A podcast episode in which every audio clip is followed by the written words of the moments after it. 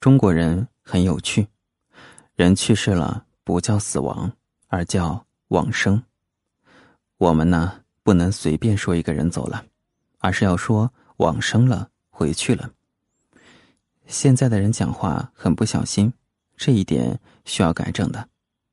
我们只能说他搬家了，只能说他出差了，或者是外出旅行了。最好呀，不要说他走了。这会引起很多的误会，因为走了很多时候代表死亡。人活着，鬼神在一念之间；人往生，鬼神就分离了。这在《道德经》里面讲的是最为清楚的。大家想想看，我们中国人往生了，是不是家里面有一个神主牌，然后坟墓里面呢有一个棺材？我想请问大家，往生是在家里，还是出去到哪里了？如果在家里的话，那你去扫墓扫什么呢？如果是在坟墓里，那你在家里面拜什么呢？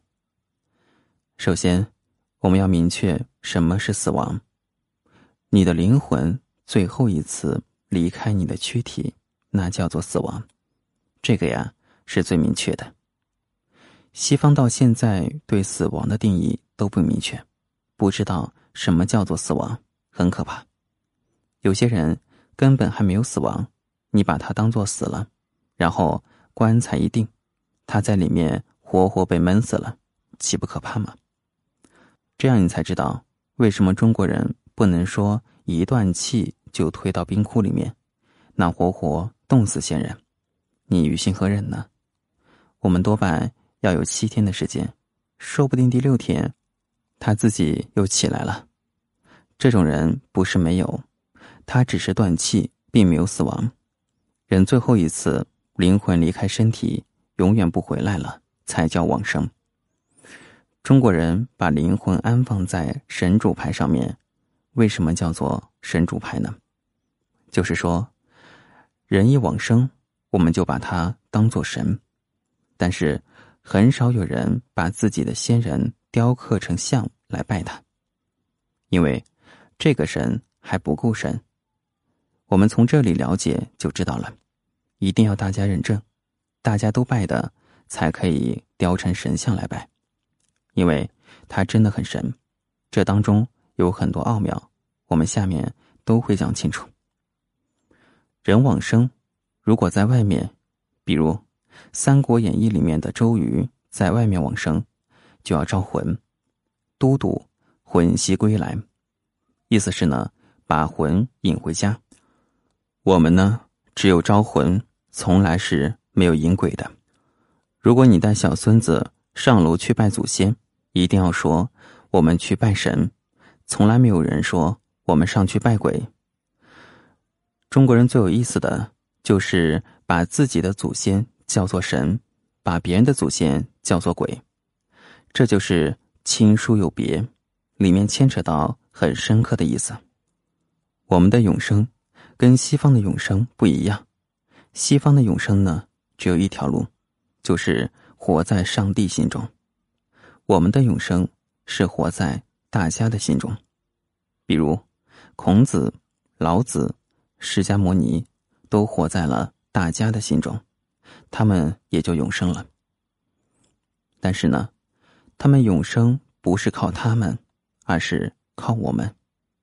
如果哪一天我们通通把他们都忘记了，他们也就死亡了，就不见了。这样呀，你才知道为什么死后要有人拜。这是中国人很妙的地方。我往生后没有那么多人来拜，最起码我的子孙要来拜。不然我活着干嘛呢？那么拜多久呢？我们是拜七代，七代以后啊就不拜了，这也是有道理的。第一，拜你七代呢，你还不能成为大神，那就算了吧。第二，七代以前我很模糊，一点印象都没有，你没有活在我心中，那么我拜你干什么？可见中国人非常实际，一点呢都不讲究形式。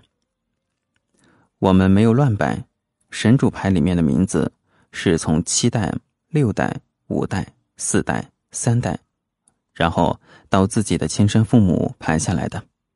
亲生父母一定摆在最前面，然后慢慢的往上推，推到第七代，就不再往上推了。一切都有道理，绝不是迷信，跟宗教也没有关系。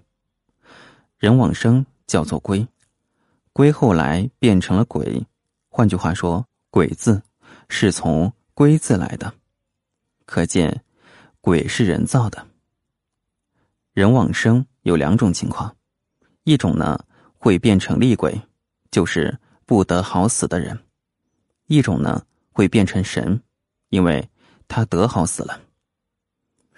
中华文化把鬼神的概念用于人往生后。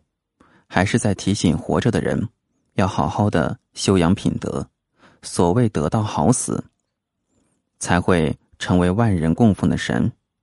那么，自古以来有哪些人是好死之后被人们供奉的呢？究竟什么样才能叫做好死呢？